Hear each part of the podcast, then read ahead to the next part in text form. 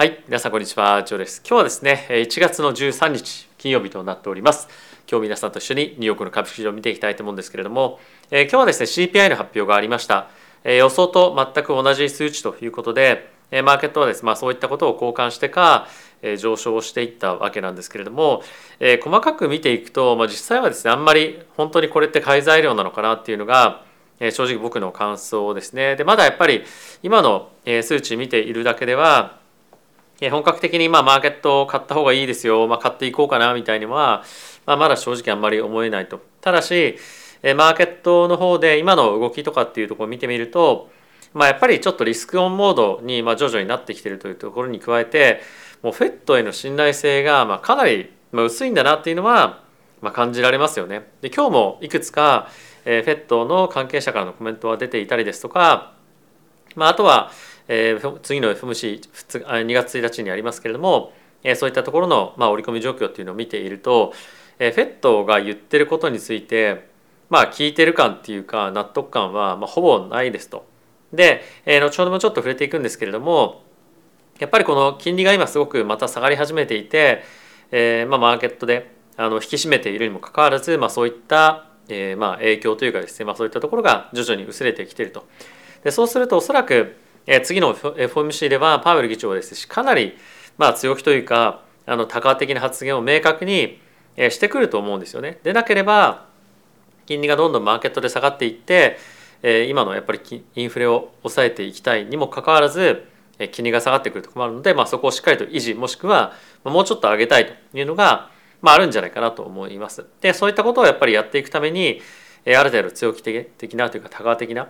発言をしっかりしていくんじゃないかなというふうに思うんですけれどもまあそれもおそらく予想できるじゃないですか。にもかかわらずこんな形でマーケットが上がっていってるっていうのは、まあ、そういった発言ですら信じないような形に今なっていてかつ年末に向けて金利をですね、まあ、下げていくことができるような状態まで物価上昇率というのが下がっていると。でかつ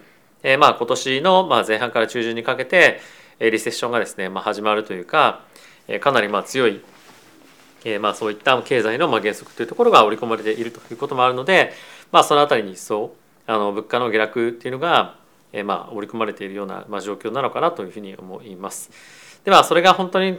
まあなんだろうなるかどうかっていうのは、まあ、やっぱり実際にそうなってみないと、まあ、分かりませんけれども、まあ、僕個人的には、まあ、そのポジションを積み上げていくっていうのはまあ、いいと思うんですがやっぱりこの急激なちょっと上昇っていうのが起こってきそうなタイミングの中えどんどんどんどんポジションを積み増していくというよりも、まあ、やっぱりある程度今年はえ特に前半から中盤にかけてコンサバに動いていった方がいいんじゃないかなと思いますし、えまあ、ちょっとドルコスト平均法みたいな形で、まあ、あくまでも積み上げていくというような、まあ、戦略が僕はいいんじゃないかなというふうに思うんですよね。でその一方でもう一個やっぱり考えておきたいのはえ先日からも申し上げている通りドルへのポジションの偏りっていうのはすごかったと思うんですよこの過去1年間。なのでこの金利が下がり始めているタイミングで大きくドルから資金が抜けやすい状況にあると思うんですよね。なので為替はすごく今後まあドル安の方向というかドルから資金が抜ける方向に向かうと。でそれがゴールドとかですねコモディティの上昇につながっていくんじゃないかなと思うので、まあ、特にゴールドに関してはえそういったあの流れに乗って上昇していくんじゃないかなというふうに思います。なので、えまあそういったドル安に向かっていくかどうかっていうところのシナリオを考えていく中で、えゴールドの動きがかなり重要になってくると思いますので、まあ、ゴールドも一つえ今後注目をしておきたいえポイントの一つかなというふうに思っています。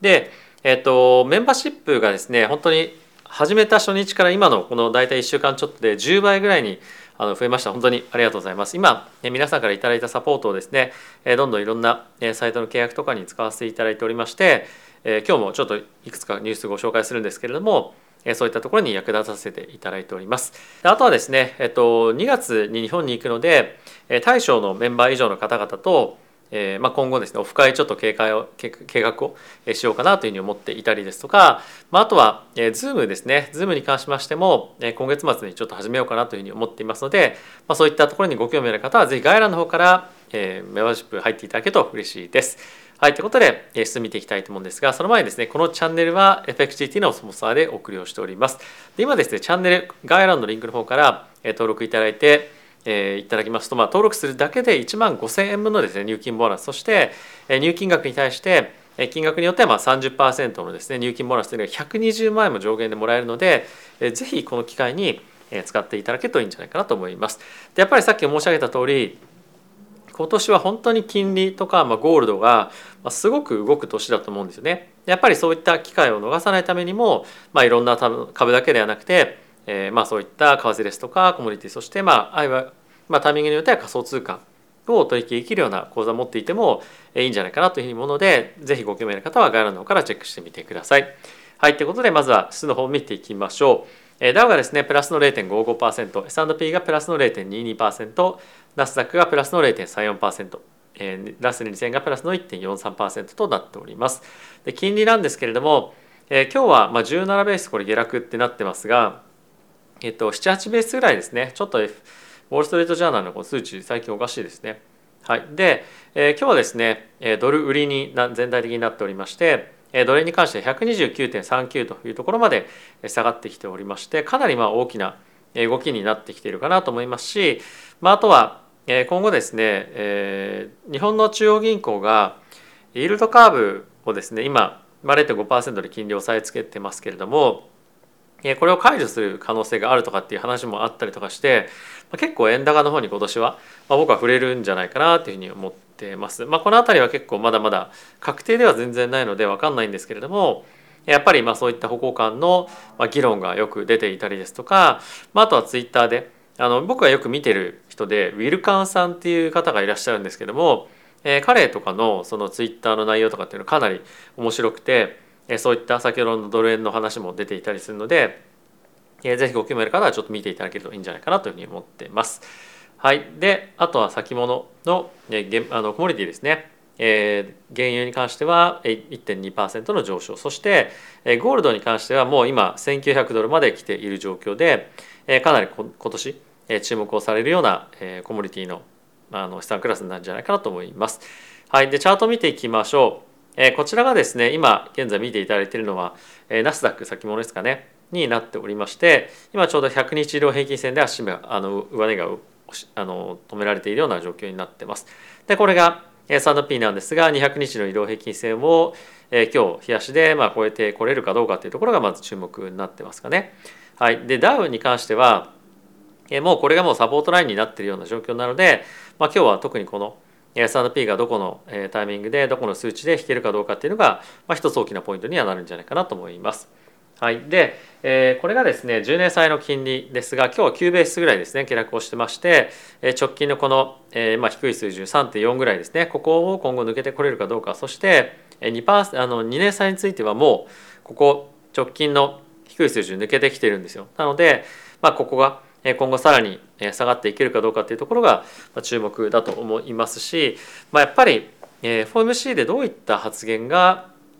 出てくるかによって大きく動くかもしれませんけれども、まあ、今の流れを見てみると継続した金利の低下につながっていきそうなので、まあ、徐々に徐々にリスクオンの方向感に向かっていきそうだなっていうのは、まあ、仮想通貨も含めて見るとちょっと感じたりはしていますね。でかなり株に関してはポジションが軽い状況であまりま大きなポジションを持ってる人が、まあ、まだいないと思うんですけどもえそういったところへのまあの積み上げっていうのも今後ま始まってくるんじゃないかなと思いますし、まあ、もう始まってるかもしれませんがえその辺りはやっぱりこの金利の状況とかまあとはさっきも言ったえゴールドへの資金の流れ、まあ、その辺りを見ながらえ見ていくとまあ面白いかなと思います。でやっぱりその中でこのドルインデックスの流れがすごく重要でもう大きな上昇トレンドっていうのはドルはもう完全に終わっていてもう下落トレンドに入ってますよね。でこれがどこまで下落できるかっていうようなところが、まあ、今後の注目になっているんですがもうこれ見るともう本当に今ちょっとこれでも今の水準でも異常なぐらいドルが買われているような状況ではあるので、まあ、まだまだこの資金の流れが止まらない可能性は十分あると思いますしやっぱり継続的に今この今後金利が下がってくるでしょうという中でドルを先行して持ちたいという人はまあそんなにいないんじゃないかなと思うので、まあ、この辺りの資金の流出が今後まあ面白いポイントになってくるんじゃないかなというふうに思ってます。はい、で今日はまず CPI のニュースから見ていきましょう。えまずはこちらですね。え、ちょっと拡大をしてチャート見ていくと分かりやすいのでこちらですね。はい、で、まあ、全体の CPI が6.5%でコアの CPI が5.7%になっているんですけれどもえどちらも下落しているように見えますよね。でまあそんな中一つマーケットが注目しているのがコアサービスというふうに言われているものなんですけれども、まあ、これが何かっていうと、えっとえー、コアのものから、まあ、シェルターとかですね、まあ、そういった、まあ、住宅に関連したものを除いたものを、まあ、コアサービスというふうに言ったりとかしていますと。あとは人によってはあのこのコアのサービス系のものを見ていく中でメディカルですとか、まあ、トランスポーテーションのようなものを除いて見た方がいいんじゃないかっていう人もいたりして、まあ、人によって、ま、何が重要かっていうのが、まあ、若干ちょっと違ってきてりはしているんですが、まあ、基本的には、え、コアのものから住宅を除いたものが、まあ、一つ指標になっていくんじゃないかと。でそれらがまだまだやっぱり伸びてるんですよね。でそう考えてみるとえ本当にこれらって、え、まだ CPI って下がっていくのかというのが、まあ、一つ注目のポイントには、えー、なっていくんじゃないかなと思います。で一応ちょっと細かくブレイクダウンを見ていくと,、えーと、こんな感じになってるんですけれども一応この上からまあ全体でフードエナジー、えー、エネルギーえっ、ー、とあれかあとはそれ以外のサービスと。でまあその中にサービスレスエナジーサービスということで、まあ、シェルターとかトランスポーテーションメディカルっていうのがあるんですけども、まあ、人によってはこれらを除いたところを見た方がいいというふうなことを言ってる人もいるんですけどまあ人によってはちょっと見方が若干違うとただし、まあ、この下のオールアイテムレスフードエナジー、まあ、つまりサービスですね、まあ、これらのものを見るといいんじゃないかと。ででこれらはあの上がってるんですよ。まあこれ以外の他の下のも見ていただきたいんですけども、まあ、全体的にサービス関連のもの、まあ、フードだったりエネルギー関連の、まあ、いわゆるコアの銘柄に関しては全体的に上がっているので、まあ、そんなにあのこの今の数値を喜んでいいのかっていうと、まあ、ちょっと微妙だなというのは正直、まあ、ありますよね。うん、なので、まあ、この辺りは、えー、まあちょっと様子見の方がまだ今の状況から見るといいんじゃないかなというふうに思ってます。はいまあ、あの買うなってわけじゃなくて買うとしても、まあ、やっぱりアロケーション、まあ、買う量っていうのは、まあ、少しずつやってた方がいいんじゃないかなということですね。でもう一個これ皆さんにもちょっと以前お話をしたウォール・ストリート・ジャーナルのプロっていうバージョンの、まあ、中央銀行関連のニュースをよく出している人のあのページなんですけどもこれがですねもうフォガフォゲットコア CPI ともコア CPI だけ見ててももう意味ないよって、まあ、さっき言ったようなコア CPI から、まあ、あの住宅シェルター抜いたりとか、まあ、そういったのを見ていかないともう今フェットが注目している、えー、物価上昇率にまあ沿ってないよって。でこれどういう意味かっていうと下に説明があるのでちょっと皆さんと一緒に見ていきたいと思うんですけども、え、つまりですねえ前回の議事録を参考にさせていただくとえミニッツっていうのは議事録ですね。で12月の議事録を参考にすると、えー、まあちゃんとですねこれあのそこで、まあ、エンファサイズエンファサイズってあのなんですかあのちゃんと主張強く言われていたって意味なんですけどもえコアサービスエクスクルーディングハウジングですね、まあ、さっきのスコアサービスのところの住宅を除いた数値っていうのが非常に重要でかつ FED が見ている物価上昇率の PC インフレーションの大きなコンポーネント、まあ、いわゆるその要素になっていますと。なのでまあそこを見た方がいいですよっていうのが言っていてで実際にさっきも見た通り、えまあそこをまあ加えてもそうなんですけども、まあ、やっぱり全体的に物価上昇がしているので、えまだまだ厳しい状況であるのは、え変わりはないですよねと。でプラスこれに加えてもう一個言われているのがここにもあるんですけれども今雇用統計と一緒に発表される賃金の上昇率に関して結構注目が集まってますがここで言われているのは賃金の上昇率に関してはかなりボラティティが高いので本当にそこの数値を見ていくのがいいのかっていうのはかなり疑問ですよねと。なので今回はこの下にもあります通りコアサービスの住宅を除いた数値を見る方がいいんじゃないかっていうふうに言ってるというのが、まあ、一つ面白いポイントにはなるんじゃないかなというふうに思ってます。で一番下にもう一点ちょっと見ておきたいのがえっ、ー、とですね、まあ、経済あのエコノミストですねの方たちはまあ何を見ればいいかっていうと、サービスインフレーションストリップスってまあこれを除いたって意味ですけども、まあ、あのエネルギーとハウジング。でかつメディカル。そしてトランスポーテーション。下の方で僕が紫にハイライトしていたポイントですね、まあ、これらを除いたものを見るば見るべきなんじゃないかということを、まあ、言っていると、まあ、いずれにせよやっぱコアサービスですとかそういったところを見るとかなりインフレはまだ残っているように見えるので気をつけた方がいいですよというのがこの記事の言っているところですね。まあ、この辺りは結構面白い記事だったなと思いますし、まあ、こういったのがやっぱり皆さんからご支援いただいた形としてえまあ、形として提供できるものだったので、まあ、ぜひ今回ご紹介させていただきたいなと思って、えー、紹介しました。でこれ以外になんですがフィラデルフィア連銀の総裁のコメントとしてアメリカはですね利上げまあアメリカっていうかフェットですけれども25%あの25ベーシスに減速する用意がまあありますよと。まあこれはあの物価上昇率が減速してくるに従って、まあ、ある程度も今高い水準まであると。なので、まあ、今あのもう25ベースぐらいでまあ、十分ですよということを言っているんですけれどもまあこれはまだまだ人によってはかなり意見が違うかなというふうに思いますし、まあ、銀行のトップのマネジメントの方々に関しては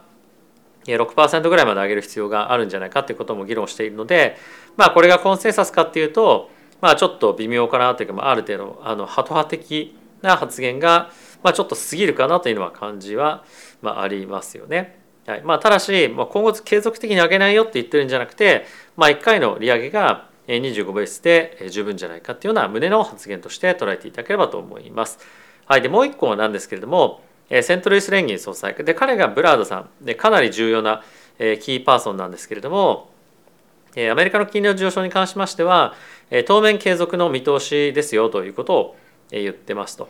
で具体的にまあ5%っていうところをまあいろんな方から発言があるんですが、まあ、どこまで行くのかっていうのは、まあ、明言がないのであまり大きなあの発言ではなかったかもしれませんが今後もやっぱりブラーダさんの発言っていうのはかなり大きく注目をされているので継続的には見ておきたいかなというふうに思います。ただしこちらにもある通り名目金利が今後しばらく上昇する局面に、えー、シフトしつつあるということでまだまだやっぱり継続的な金利の上昇はえ、まあ、見てるということですよね。まあ、つまり今、まあ、金利はある程度下がってくるっていう方向にマーケットがあまりにも偏りすぎているっていうのは、まあ、金利が伸びた時金利がもっともっと思っていた以上に伸び始めてしまった時にマーケットのそのパニックが起こるような可能性が結構あるので、まあ、そっちのリスクがあるよっていうことだけはあの株を買うとしてもリスクを取るとしても頭の中に入れておいて考えていただければというふうに思っております。はい、で最後に一応ですね次の2月1日の FOMC の織り込み具合をちょっと見ていきたいと思うんですがもう9割以上25ベースポイントの利上げとなってますとで数日前はこれが大体7割ぐらいだったんですが、まあ、大きく加速的に進んでいますね。であとは今年全般的にちょっと見ていきたいと思うんですけれどもまあここ数日あまり状況としてはそこまで変わってはいませんが、まあ、やっぱりえー、4.75%から5%っていうところの、えーまあ、織り込み具合がかなり強くなっていてもう5%台、乗せないんじゃないかっていうような見方が、まあ、今非常に強い感じですよね。ただし FED の関係者はまあ5%まではまあいくんじゃないかっていう人も非常に多いですしそれ以上のまあオーバーシュートみたいなリスクっていうのも結構見られてはいるのでこの辺りはちょっとマーケットがまあやっぱり本当にパニックになるというかま少し驚きをあの持ちそうなポイントではあるので、まあ、ここだけは本当にしっかりとケアしておきたいなっていうのは、まあ、ありますね。はい、えー、ということでいかがでしたでしょうか。え、マーケットをですね徐々に徐々にリスクオンの方向に向かっていくもしくはそのアセットアロケーションがゴールドに入っていったりとか、ま、結構面白い動きになってきていると思います。でこの辺りは、やっぱりこれまで資金が偏りすぎていた例えばそのいろんな株式の銘柄でいうとえー、原油関係の方向に、えー、まあ偏っていた資金がもしくはあとは医薬系ですね、まあ、そういったところに入っていた銘柄の資金が、まあ、徐々に徐々に割割安に見えているテック系のところに、まあ、分配している人も結構聞いたりはしていますと。ただし彼らもまあそんなに大きな資金を割り当ててるっていうよりもやっぱり一部徐々に徐々に始めてるっていうぐらいなので、まあ、今の資金のシフトっていうものが、まあ、あの時間かかりますよというのはまあ、一つ見ておいた方がいいかなと思います。やっぱり過度なその資金のまあ比重を変えたりとかアセットアロケーションを変えたりとかっていうのは、まあ、一気にもちろんやってもいいと思うんですが、まあ、やっぱりリスクマネジメントっていうのは非常に、まあ、やっぱり重要で